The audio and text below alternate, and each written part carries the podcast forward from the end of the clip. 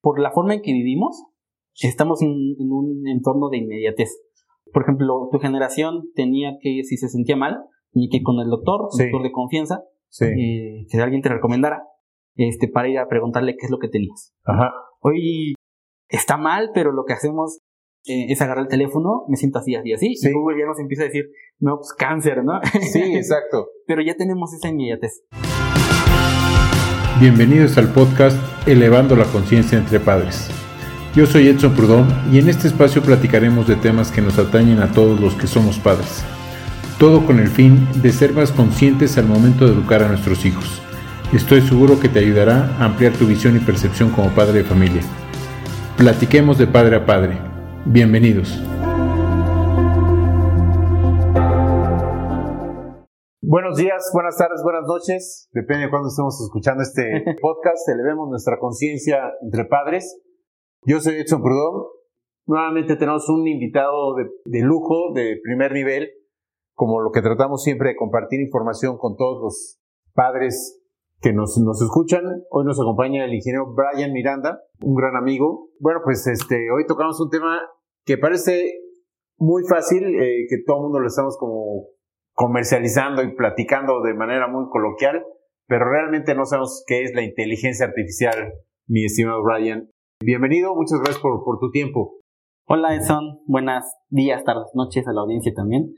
Este, pues un gusto estar aquí con ustedes y pues qué buena introducción, ¿no? A ver, a ver si les puedo aportar algo. A ver si nos puedes confundir más. Sí, seguro tema. segurito eso que sí. Este, pero a ver, eh, 30 segundos, ¿quién es Brian Miranda? ¿Qué, qué estudiaste? Para saber algo de inteligencia artificial? Eh, soy Brian Miranda, estudié ingeniería en sistemas computacionales en el Politécnico. Eh, trabajo, vivo, como, sueño, todo hago con términos de Big Data, inteligencia artificial, Machine Learning y algunas cosas más complejas como redes neuronales, este, bueno, términos que no escuchan tanto, ¿no? Deep Learning, y hacer que las máquinas pues no gobiernen el mundo, porque eso también es un mito ahí, ahorita lo platicamos, pero las, las, máquinas no creo que gobiernen el mundo, pero en ese estoy. Eso desayuno como seno en muchas empresas, ¿no? Como DHL, de Grupo Salinas, City, principalmente en bancos, ¿no? Entonces, segurito... Un poco de patrocinio por ahí, por favor, a esas empresas que... No, Es, que son las empresas que están como en punta de lanza, ¿Ah, entonces ahí aprendes demasiado, entonces por eso estoy ahí metido. Ajá, porque hay empresas que no tanto, ¿no? Tienen, pues ahí estamos en Latinoamérica, entonces hay un desfase entre Estados Unidos y Europa en las empresas y las, y las compañías grandes, que son estas, traen la tecnología y ya llevan adelantados unos 3, 5 años a lo que vamos a estar viendo, ¿eh? ¿Ah, sí? Segurito. Ajá, entonces, voy tres, ah, bueno, vamos tres años en el futuro. Oh, eh, eh, o sea que ahorita podemos sacar la bolita mágica y decir en México en 3, 4 años va a pasar esto, ¿no? Algo que ya está pasando en Europa ahorita, por ejemplo. Segurito. Nosotros ya lo estamos trabajando. Por ejemplo, a ver, vamos a empezar, porque es un tema un poco complejo. Mi generación, soy la generación X, ¿no? ¿O la Z? No sé. Este, pero creo que, bueno, esa generación de los que nacimos en, eh, antes del 85, entre el 68 y, o 65, 85 más o menos. Premillennial, digamos. Exactamente, premillennial esta generación nos cuesta trabajo entender porque nacimos sin tecnología. ¿no? Entonces, y ahora nuestros hijos que ya son, empiezan a ser adultos o están cerca ya de la adultez, me imagino que ellos empezarán a tener más contacto con la inteligencia artificial. Pero, ¿qué es la inteligencia artificial? ¿Cómo se come? ¿Se come? ¿No se come? Platícanos un poquito más a detalle. Pues mira, el término inteligencia artificial lo escuchamos día, tarde y noche también, ¿no? Vamos a un restaurante y que ya te servimos tu comida con inteligencia artificial. que vamos a comprar una tele que te dice a qué hora te vas a, despertar y te pone una alarma con inteligencia artificial. Y así nos podemos ir en el teléfono, traemos asistentes que es que con inteligencia artificial. Entonces, el término se ha usado mucho, pero creo que no es para tanto, es, es meramente en términos mercadológicos, lo estoy ocupando así. E, ese, ese es un término. Y luego el Big Data el Big Data también ya viene escuchándose de, desde, no sé tú, pero yo lo he escuchado como más, desde 2008, 2009, sí. se ha venido como escuchando más, pero es un término que ya existía hace, hace un buen. Por ejemplo, el, término de inteligencia artificial se acuña por primera vez en los 50, 54, 59, algo así.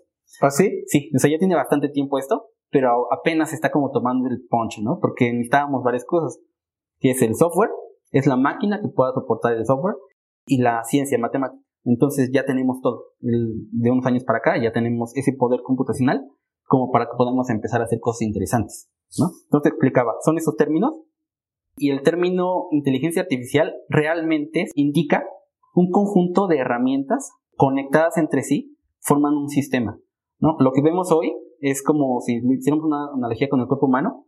Vemos que tenemos el cuerpo humano como sistema, pero también tenemos el órgano, el pulmón, un órgano pulmón, así. Es lo que estamos viendo el día de hoy. órganos, órganos, pero el sistema completo todavía no lo vemos. Ese sistema, cuando ya esté completo, ahí sí vamos a estar viendo la inteligencia artificial. Que van a ser robots que vayan por las calles solitos haciendo uso de, de lenguaje, de algoritmos de computación, de visión, de movimiento. O sea, todas las tecnologías que vemos que están creciendo de forma individual, ya conjuntas en un solo sistema, en un solo robot, ahí ya es cuando realmente alcanzamos el punto de la inteligencia artificial. Hoy no, hoy nada más la tele prende y el teléfono me contesta, ¿no? Pero todavía no vemos que el teléfono haga, haga algo por sí solo. Ajá, exacto. Le programamos al final de Pues es dependiente todavía. Todavía es dependiente, exacto. Y cuando ya empecemos a ver algún robot de manera independiente, ahí em, empezaremos a hablar entonces de inteligencia artificial. Sí, y el robot es un ejemplo, ¿no? Porque puede ser igual un avión, ¿no? No, es un robot humano, como yo me lo estaba imaginando ahorita en el ejemplo, sí. pero puede ser un avión que despega, se va, este, les da las indicaciones a los pasajeros, en caso de emergencia sabe qué abrir, qué accionar, todo eso eh, sería un sistema también completo, que no tiene nada que ver con un robot, ¿no? Bueno, sí, sí, sí. Este, eso ya sería también un sistema de inteligencia artificial. O sea, por ejemplo, ahorita tengo entendido que Google está probando ya automóviles automatizados, este, en donde ya no hay chofer, pero al final tú lo programas a donde quieres que te lleve. Y esa parte es, todavía no es al 100% inteligencia artificial, porque tú le tienes que seguir programando, oye, quiero que me lleves a casa de mis papás, a lo mejor él ya sabe la ruta, ¿no? Porque ya la tiene cargada y, y ya manejará, pero si te subes y no le dices a dónde vas, pues no se mueve, ¿no? No, no pero va en camino, ¿eh? O sea, va, es un muy buen avance y ellos son pioneros, ellos y otras dos, tres empresas que están haciendo cambios muy importantes en, en, todo, el, en todo el tema. Ya hay algoritmos, ya hay bases de datos que pueden estar hablando contigo y casi, casi no te das cuenta que es una máquina. Ajá. Eso ya es el sistema de, de habla de un robot que va a andar en los próximos años en las calles.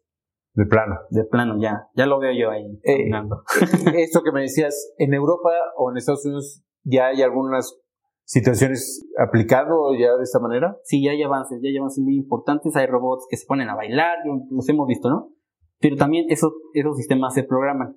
Lo que sigue ahorita, en lo que están compitiendo casi todo el mundo, es que estos sistemas ya no se, ya no se tengan que entrenar, ¿no? Porque esto se entrena, como dices, todo se programa, se entrena y se hace un conjunto de, de actividades ya preprogramadas. Pero si algo pasa que no está dentro del conjunto de entrenamiento, no sabemos cómo se va a comportar el robot. ¿No? Puede quedarse inquieto o puede tomar algo que el programador, el que entrenó, no vio que iba a suceder, ¿no? Entonces, e, estamos en eso, en que no tengamos que entrenar, que los robots o que todos los algoritmos, computadoras aprendan de nosotros, de nuestro comportamiento, lo mejor, porque también es un tema ahí ético, que pueden aprender lo malo Exacto. Y, hacer cosas malas. Entonces, hay que entrenarlo para que aprenda solo. No es como un niño, que aprenda solo qué es lo bueno y después ya te va. Eso, en eso estamos. O sea, eso en algún momento pasará. Sí, segurito. Sin duda. Yo creo que sí lo, bueno, por lo menos yo, no sé, todos los que estemos escuchando, igual ya tenemos 100 años ahí en la audiencia, pero yo creo que sí lo vamos a estar viendo en los próximos 30, 30 años. estamos en el 2021, en el 2051. Sí, yo creo que ya tenemos algo. O sea, si tú estás escuchando este podcast en el 2049, este, mándanos un correo a info.keystar.com y confirma que efectivamente la predicción se hizo realidad. Sí, ya en los 80 decían el auto volador, ¿no? Ajá. Ya, ya existe. De hecho, estaba viendo en la mañana que ya había concluido el vuelo, el primer auto eléctrico, el volador, ya había concluido su vuelo entre dos ciudades. Entonces, pues ya estamos en el futuro, ¿no? Yo siempre les digo eso. Sí. La tecnología o la inteligencia artificial ya no es tecnología futurista del mañana, sino es la tecnología ya del hoy. O sea, Hollywood ya, ya nos alcanzó. Yo creo que ya lo alcanzamos a él. Sí, más bien, ¿verdad? Ajá, ya lo alcanzamos a él, pero seguramente les, se les va a ocurrir algo que también vamos a estar viendo en los próximos años y es lo que nuestros hijos, lo que nuestros sobrinos, lo que sea, tienen que aprender. Yo creo que es un muy buen túnel al futuro. Ajá. Este, para ver qué es lo que deberían estar aprendiendo ellos. O sea, yo a mi hijo, por ejemplo, ahorita tiene 18, mi hija 20, ellos qué deberían ya de estar eh, aprendiendo o ah, no sé si ya lo, lo sepan, no sé qué tanta educación digital tengan en ese sentido. Este, Me imagino que ya deben tener un gran avance. Pues ya por, por la forma en que vivimos, estamos en, un entorno de inmediatez. Por ejemplo, tu generación tenía que, si se sentía mal, tenía que ir con el doctor, un doctor de confianza, eh, que alguien te recomendara, este, para ir a preguntarle qué es lo que tenías. Ajá. Hoy está mal, pero lo que hacemos eh, es agarrar el teléfono, me siento así, así, así, y Google ya nos empieza a decir, no, pues cáncer, ¿no? Sí, exacto. pero ya tenemos esa inmediatez.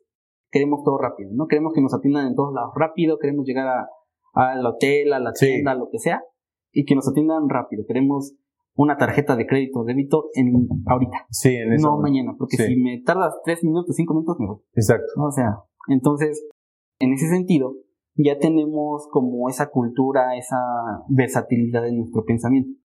Yo aprendí a programar a los ocho años, ¿no? Eso ya, ya tiene bastante. Yo, yo era el niño que me quedaba ahí, no quería ir con los abuelitos, a veces con los tíos, para quedarme ahí a ver la página de la NASA cuando apenas teníamos internet ahí, por el 98 no internet. Ajá.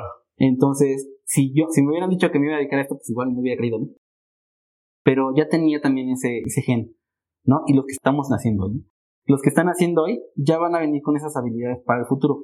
Lo que ellos van a estar aprendiendo ya de cajón va a ser a programar. Eso ya, yo creo que se va a estandarizar en los próximos años en, en las escuelas. Ya hay algunas que lo están haciendo, ya, ya programan. Yo creo que eso va a ser un estándar, así como las matemáticas, va a ser un estándar de programación, que no como se hace hoy, porque los lenguajes suben de, de complejidad a la vez que también bajan. Porque podemos hacer cosas muy complejas, pero de forma muy sencilla. Sí. ¿no? Ya está todo programado y nada más jalas como mencionabas mencionábamos antes de, de, la grabación, bloques, el bloque que sabe hablar, el bloque que sabe conducir, sí, sí. y ya tenemos un robot que habla y conduce, ¿no? Entonces ya no va a ser así, de jalar y jalar y, así. Entonces nosotros que estamos viviendo ahorita, estamos en, esa etapa, ¿no? De prepararles todo para que ellos puedan accionar muchas cosas mucho más rápido. Ahora, oficialmente, o sea, en, en las escuelas públicas y demás, ¿algún país ya en su sistema educativo ya lo tiene implementado ya como sistema educativo gubernamental? Eh, no tengo el dato exacto, pero sí sé de varias escuelas, principalmente de otro lado del mundo. Igual en Estados Unidos Fíjate que en Estados Unidos no tengo tanto ejemplo, pero en, Europa allá hay demasiadas escuelas que lo están haciendo.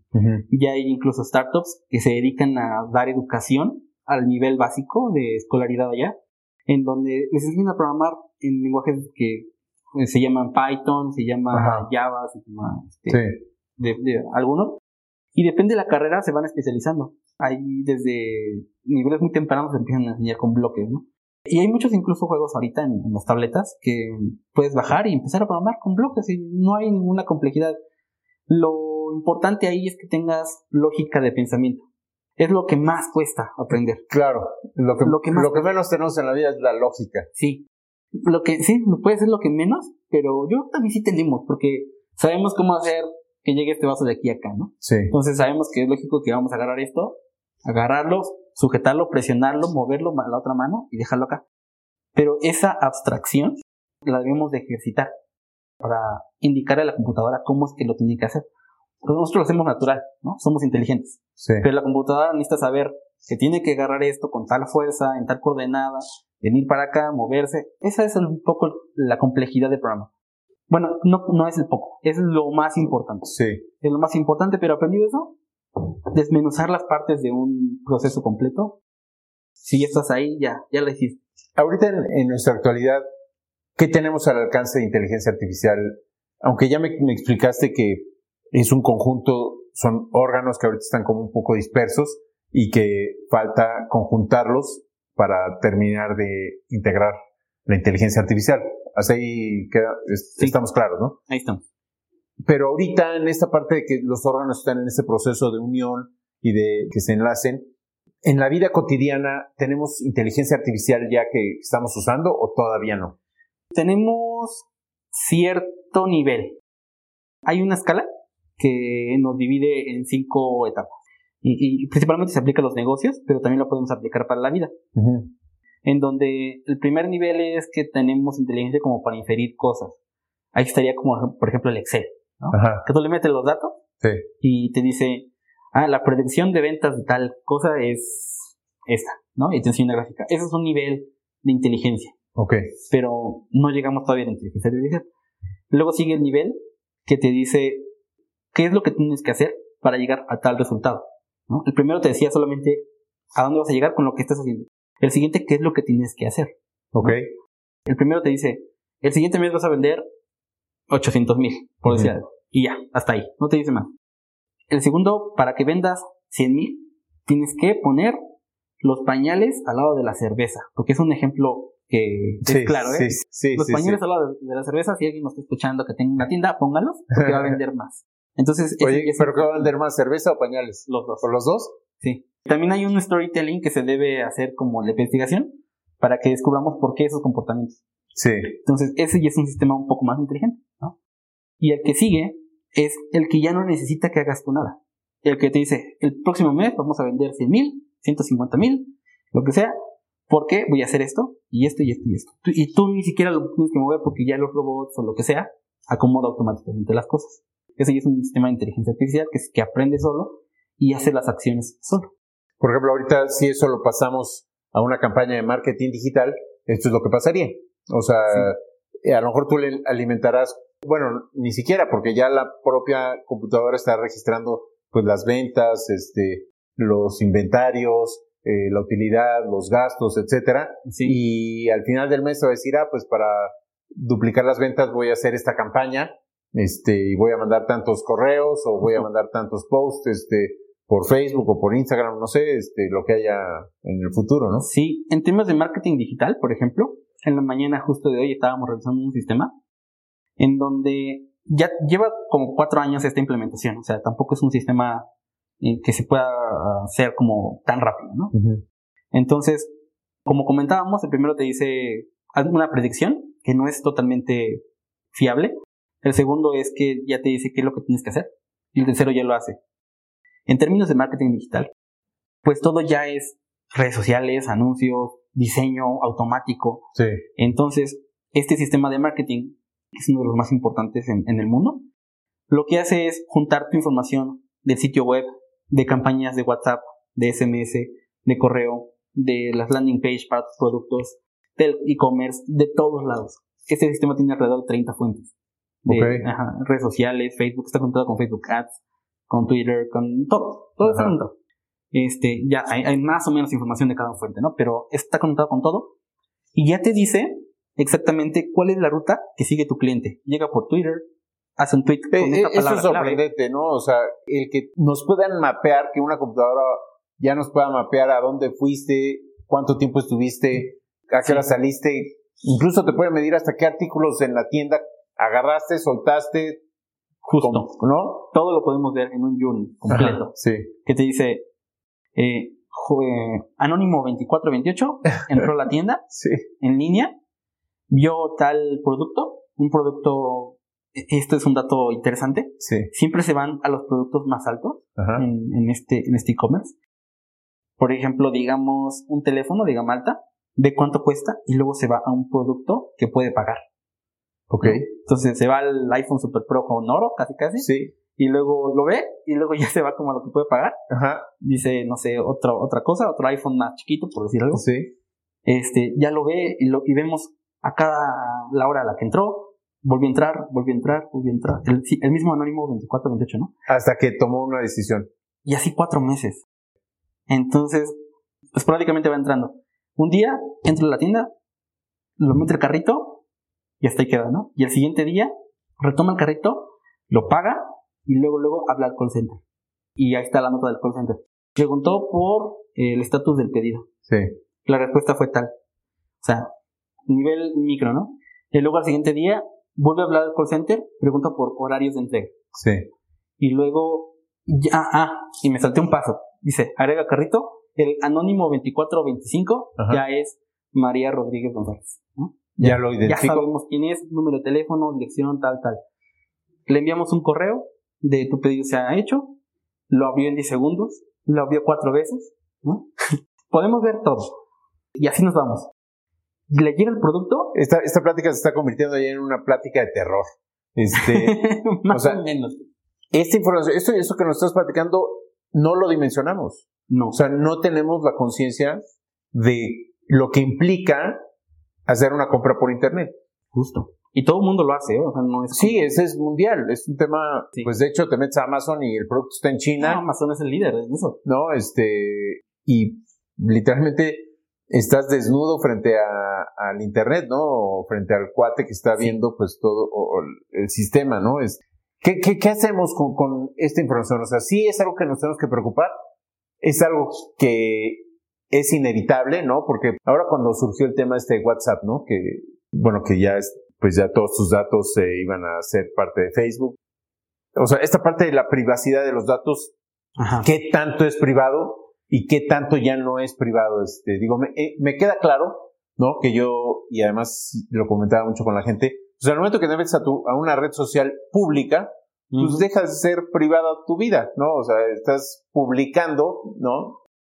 Si, si vas a publicar algo y aunque no publiques, pues estás ahí ya en- eh, de chismoso, ¿no? Este, viendo todo lo de lo, pero por el pagar ese precio, pues implica hacerte público.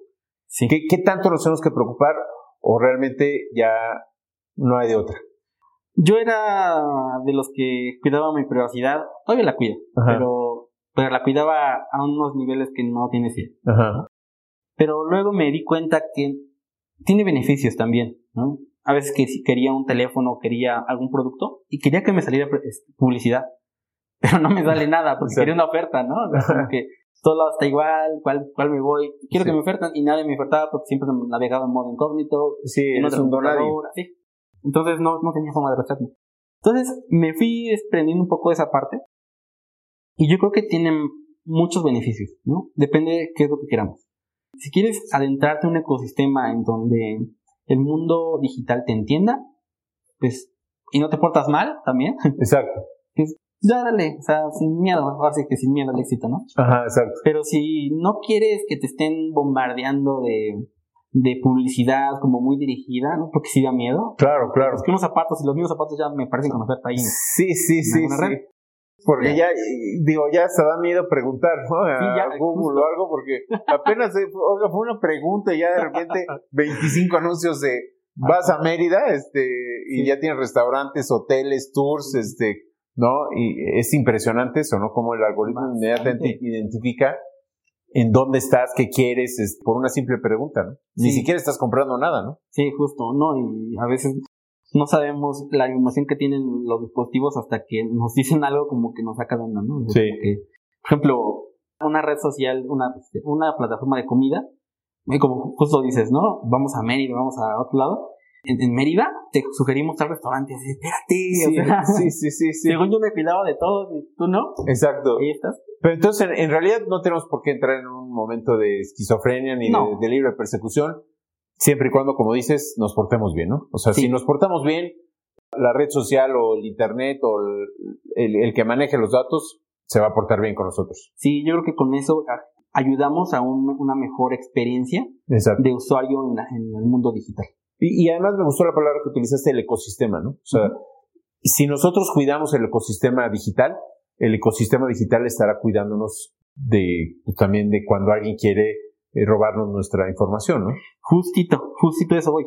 Si ya, por ejemplo, en este sistema que tenemos todo, todo el journey de un cliente o de alguien, ya sabemos cuál es el próximo momento, aunque él no sepa. Todos, todos nos creemos libre de libre albedrío, pero seguimos conductas que no tienes una idea. Exactamente. O sea, sí, es- sí, sí. ¿Cuál libertad ni qué libertad? No. Estamos más eh, predestinados este, que nada, ¿no? Ajá, pero yo creo que es por la cultura que tenemos en, como, en este caso como mexicanos, ¿no? Por ejemplo, de la compra, aunque todavía no llegue el producto, lo sigue viendo en internet, ¿no? Y es una constante. O sea, Ajá. entrar, aunque ya lo tengas, sigues yendo a ver el, tu mismo teléfono, aunque ya lo tienes físico, en el sitio web. Ese es como un comportamiento que siempre se repite en muchos e-commerce. Sí. Entonces ya sabemos qué hacer. Pero, por ejemplo, si algo pasa en este journey, te robaron tu tarjeta, digamos, y empiezan a hacer esta compra, sa- sabemos que, el- que la jornada, que el camino de la compra no está siendo como un patrón que hayamos identificado antes. Entonces podemos llegar a bloquear la compra, ¿no? Sí. En, en nuestro e-commerce o, o como banco o como la institución que caiga, ¿no? Sí. Entonces ahí nos ayuda, pero no tenemos esa información tuya. Hay veces que la gente se enoja porque me bloquearon una compra, ¿no? Ajá, exacto. Pero es que no compras. ¿no? Sí, sí, sí, sí. no compras sí. así, no sé, no sé si eres tú o no. Entonces, a veces nos enojamos, pero son las medios que debemos Medidas tomar. de seguridad. Fíjate que, bueno, yo, yo utilizo una tarjeta, la única que tengo, del Troyanito. Y esta tarjeta, eh, sí me ha pasado que cuando voy a hacer una compra fuera de mi patrón, me bloquea la compra y tengo que hablar a- en ese momento con un, un ejecutivo y por supuesto paso el filtro de seguridad y entonces ya me la libera, ¿no? Es- Y en otras ocasiones que otras personas han intentado literalmente usar ese mismo número de tarjeta, eh, la bloquea inmediatamente por anticipado, ¿no? Como diciendo, oye, y me hablan por teléfono y me dicen, oye, tú estás haciendo esta compra porque está fuera de tu patrón, este, de tu localidad, este, etcétera, etcétera, ¿no? Este, pero no pasa en todos los bancos, o sea, no todos los bancos tienen este, no sé llamarlo sensibilidad, este, o, o- o este parte fácil de los bancos de identificar el patrón de conducta que tienes. No, y no hablo solamente de bancos, ¿no? Porque esto, este sistema, Bueno, claro, tiendas departamentales, etcétera, ¿no? sí, puede que una persona que esté comprando, no sé, en una tienda de ropa, no va a estar comprando ropa de bebé y ropa de este motociclista al mismo tiempo, es muy raro, ¿no? Ajá. ¿Qué, qué pasó ahí? Exacto. Entonces, como tienda lo puedo bloquear. O, o cinco televisiones al mismo tiempo. Sí, eso no. ¿Quién compra cinco televisiones así nomás porque sí? Entonces, este, yo creo que no hay que tenerles miedo. Yo creo que ni tampoco enojarnos, porque es Ajá. nuestra seguridad. Cuando lo bloquean, ahí sí agradecemos. Y pasa muchas más veces de las que nos pueden bloquear una, una cuenta. Si tenemos un estilo de vida eh, constante, estas, estas veces que bloquean las cosas son muy pocas, ¿no? Sí. Una al año o dos Sí, al año. sí, sí, sí. Pero los intentos de extorsión y de, de robo de cuentas van al alza y seguirán al alza. Entonces creo que mientras no nos roben el dinero, creo que no hay por qué enojarnos. ¿no? Exacto, exacto. Este, Sí, pero también sucede, ¿no? Que roban cuentas y... Sí, sí, también ha pasado que han vaciado cuentas. Este, yo tengo va- varios amigos que pues de repente amanecieron y sin cash, ¿no? sí, yo soy Este, caso de eso. ¿Y qué haces ahí? O sea, eh, bueno, evidentemente hablas con el banco, pero ahí todavía es la parte de la inteligencia artificial que no, no se aplica, ¿no? Porque terminas hablando un humano con un humano es- y vienen ahí muchas este, excusas y, Sí. y desconfianzas, ¿no? Se puede, ya tenemos la tecnología, ya se tiene la tecnología como para que entre un robot que te pueda solucionar. Ok. Pero la gente, por, por lo menos en nuestro país, todavía le gusta hablar con alguien, ¿no? Sí. Todavía le gusta mentársela a alguien. Sea, como, a ver, tú me resuelves Sí. y cómo te llamas, ¿no? Te voy a buscar. Exacto. casi, casi. Exacto. Entonces, por eso no se hace. En sistemas como, por ejemplo, Airbnb, nunca, nunca te atiende nadie. O sea, siempre Sí. te atiende el robot y ya por correo, ¿no? O, Sí, bueno, estas plataformas Expedia, sí, pero son plataformas que nacieron digitales. Sí, Y la gente desde el principio se acomodó a eso. exacto. Y, y son milenios o, o así, generación que le gusta la inmediatez. Sí, No quiero hablar con un humano, quiero que me resuelvas el tema, el problema. sí, ¿no? Entonces, pero en un- banco muchas personas pues son ya personas de muchos años que si las atiende un robot ni siquiera van a saber que las está atendiendo un robot. Entonces, Claro. nada más va a hacer enojos y por eso no hace. sí, te estás enojando con una computadora que, digo, no es por nada, pero no, no le importas, Sí, y- o le importas lo mínimo indispensable para resolverte y ya. sí, pero al- al- a la empresa sí le importa, entonces por eso mejor mantiene esa parte humanizada. ahorita. En, en Europa esto, esto ya pasa, o sea, en Europa sí la gente es Sí, ya, ya, ya. mucho ya. más eh, accesible al tema y... Ya, ya bastante. ya. Eh, lo que vemos allá lo vamos a ver aquí tropicalizado en unos años, ¿no? Entonces allá, por ejemplo, en Suiza, pues ya ni siquiera se utiliza el efectivo, ¿no? Entonces, de hecho, estaba viendo la otra vez que incluso los ya no hay sucursales, ¿no? Para empezar, ya no hay sucursales. de Y si bancos. quieres, ajá, y si quieres efectivo, es muy- como es muy raro que quieran efectivo, va una camionetita al pueblo a repartir dinero todos los domingos, ¿no? ¿Ah, sí? Sí, y ya, se regresa. Nada más va la camionetita a repartir dinero los domingos y De hecho, estaba escuchando, eh, creo que, eh, no sé si tú sepas el dato, en Letonia todo el país está automatizado. O sea, precisamente ya no usan eh, tampoco efectivo, todo es, es a través de monederos electrónicos. Con tu celular te van monitoreando, este, eh, los autobuses llegan perfectamente a la hora que tienen que llegar, este, a todas las paradas están perfectamente auto- automatizadas, Sí. en cuánto tiempo llegan, en cuánto tiempo se van, este, cuánto tiempo están en, en espera, edificios inteligentes, to- todo ya es 100% automatizado en, en ese, en ese país, en Letonia. Sí, sí tengo el, bueno, sí tengo la información. no tengo más allá de... No tienes la experiencia. No tengo la experiencia. Vamos a hacer un viaje a Letonia y vamos a hacer por allá un, un, Me un, apunto. este, un documental. ¿Qué es lo que pasa en Letonia? Perfecto, sí, sí, he visto que ya todo es automatizado, pagas, como dices, el bus eh, con tu teléfono, monederos electrónicos. Y aquí apenas estamos ahí. Sí. Entonces, a, mí me, a mí me encanta hacer de los, de los adopters, ¿no? Entonces traigo mi teléfono, Ajá. ya, ya no utilizo la de débito. De hecho, me robaron la cartera. Ajá. Bueno, no, yo la, yo la perdí. Sí. La dejé en el cine. Entonces, este, la dejé y el, y el teléfono, tengo la tarjeta. Entonces, con ese he estado pagando, pero voy al banco y me dicen, pues tu IFE, pues no lo tengo, se fue la cartera completa. Sí, sí. E, e ir a sacar una, pues es un rollo, ¿no? Pero con el teléfono ahí está, pagas, lo sacas a la terminal y ya pagaste sin tarjetas, ¿no? ¿Esto es inteligencia artificial? Eh, ¿Esto que pagar con el teléfono, por ejemplo, o no es propiamente inteligencia artificial? Es una parte. una parte, igual, o sea, son estos componentes, estos órganos que todavía no se consolidan como tal. Sí. En otra plática que tuvimos tú y yo, pues tú me decías que ya en 15, 20 años no va a haber humanos 100% humanos.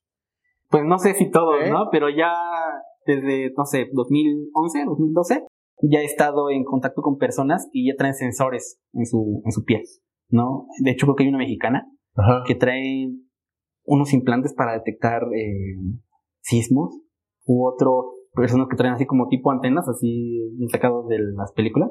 Eh, Eso ya es real. ya es real, eso ya existe hace varios años. Se llaman cyborgs, Ajá. que son sensores que traen, sensores, sensores Sí, sí, que se los insertan, o se- ver colores que no vemos, o escuchar sonidos que no escuchamos, o probar sonidos, ¿no? Probar en el sentido del gusto, probar Ajá. los sonidos. O sea, ese programa que seguramente tú no viste y que la mayoría de los que nos están escuchando no vieron, que se llamaba El hombre biónico y eh, la mujer biónica, ¿no? El Six Million Dollar Man. Y era literalmente pues un hombre que lo habían reconstruido, ¿no? Un astronauta, este, había tenido un accidente y pues la mitad de su cuerpo, este, pues estaba eh, biónico y tenía sus piernas, ¿no? Y, y la vista y el oído y eso ya es, ya nos alcanzó, eso ya es realidad. Ya, ya, y hay pocos médicos que también se prestan a- al tema, ¿no? no en México, México no es un país pionero en eso, Ajá. pero ya te pueden insertar lo que quieras. Este, yo me he resistido porque creo Sí, que o sea, estás tentado sí, a... te digo, soy un early adopter en ese tema totalmente. Ajá. pero y es un punto importante. Todavía no llega un estándar que podamos utilizar en todos lados. O sea, por ejemplo, yo utilizo mi tarjeta de débito porque es mi teléfono y si se me pierde, lo rompo o compro otro, no pasa nada con mi cuerpo. Ajá. Pero si me meto un chip que mañana no va a funcionar porque se actualizó la versión de no sé qué, sí, exacto. como que ya le hice algo a mi cuerpo, ¿no? Por eso no lo he hecho. Pero va a llegar un momento en que este estándar ya exista y sí va a ser un boom y todo el mundo lo va a traer. Y eso en 15, 20 años, 10 años a lo mucho yo creo que ya tenemos este estándar que se va a empezar a replicar en un montón de dispositivos. exactamente cuando empezó el tema de los celulares, ¿no? O sea, el- antes el celular, de los primeros celulares que hubo, pues eran unos tabiques con una antenota. Y bueno, conforme fue avanzando, eh, pues la actualización, la tecnología y demás se fueron haciendo mucho más pequeños. Y luego vinieron pues los BlackBerry, y luego pues ahora ya el 100% digital, ¿no? Que también fue un cambio en donde decíamos ya, ya no hay teclados, ¿no? Eh, Justo. e- ese cambio en 10 años prácticamente va a ser un hecho que de una u otra manera estemos con implantes en nuestro cuerpo. No todos, pero ya, Sí, ya tendremos el acceso a que, pues sí, Ya se va a facilitar. Hay ¿Quién? un montón de temas éticos, ¿no? Eh, Que hay que Sí. tocar. sí, sí, sí, sí. Y en México, pues no, no se regula nada todavía. Pero en 50 años seguramente. No, en 50 ya, seguramente ya incluso tus nietos van a traer algo. Y tú, ah, yo platicaba de eso en 2021. Exactamente. este, si tú estás escuchando esto en el 2071, este, déjanos un correo. No sé qué Sí. correo existe en ese momento, pero te- seguramente habrá alguien que esté actualizando este podcast, El tema. este, y confirma que efectivamente en 50 años, en el 2071, todo el mundo, o sea, ya no hay seres humanos puros. Pues yo ya no los veo porque, o sea, las tarjetas de crédito, débito, por lo menos para pagar, pues ya, ya, ya, ya van de salida, ¿eh? Sí, No- sí. En otros países ya van de salida. Y México, pues es la tendencia que vaya también para salida. Y en tema, por lo menos de pago, ya vamos a tener algo para pagar. Y va a estar 100% pegado a nuestro Sí. cuerpo. El reloj ya puede ser uno de ellos. Sí, sí, sí. sí. Wearables o que chamarras, tenis. Las huellas dactilares ya hasta están pasando de moda. Son fác- fáciles de falsificar, entre comillas, ¿no? E, esta parte de los hologramas y de empezar a hablar con hologramas, pues también ya es una realidad, ¿no? Pero qué tan fácil, qué tan frecuente o qué tan eh, fácil acceso vamos a tener en, en el corto plazo de que literalmente en lugar de hacer una videollamada, hagamos una llamada con hologramas, por ejemplo. Pues los hologramas han hecho muchas tecnologías como para llegar a ese punto, ¿no? Como en Star Wars, que sacas la cápsula y sale ahí el Darth Vader con un mensaje, ¿no? Pero no han tenido éxito. De hecho, creo que hay pocas cosas que realmente se pueden ver así. ¿no? Y son temas costosos o que la tecnología no, no se ve tan bien. No va por ahí la tecnología. Entonces yo creo que todavía no sé realmente cuánto tarde, pero también lo vamos a estar viendo. Hay, por ejemplo, que descubramos algo como el láser. Cuando se descubrió el láser. Sí. Ahí son un montón de, de tecnologías vertientes a partir del láser. Entonces yo creo que vamos a descubrir algo así para que podamos explotar un, el hologramas y un montón de cosas más. Pero todavía no sé qué. Qué increíble, este, de repente te digo que eh, creo que de, los podcasts que hemos estado publicando, creo que este es más, si nos estás viendo en el futuro, confirma todo lo que estamos diciendo, ¿no? Este, porque es un tema que sin duda eh, está lleno de, de, un misterio, de un misticismo, sí, pero sobre todo de incertidumbre, ¿no? Una incertidumbre con cierto grado de certidumbre, ¿no? O sea, como dices, ya sabemos por dónde viene la pelota porque ya eh, en Europa o en Estados Unidos nos llevan ventaja de 4 o 5 años. Ya sabemos por dónde viene el tema, pero en los próximos 10 años a lo mejor todavía hay ciertas cosas que no dimensionadas todavía, ¿no? Yo creo que nos podemos dar mucha idea con las películas, porque a veces pensamos que la realidad, o sí, la vida real, se acerca a las películas, pero creo que las películas es un poco al revés. O sea, las películas inspiran a las personas que deseamos un futuro distópico o más tecnológico. tecnológico, ajá.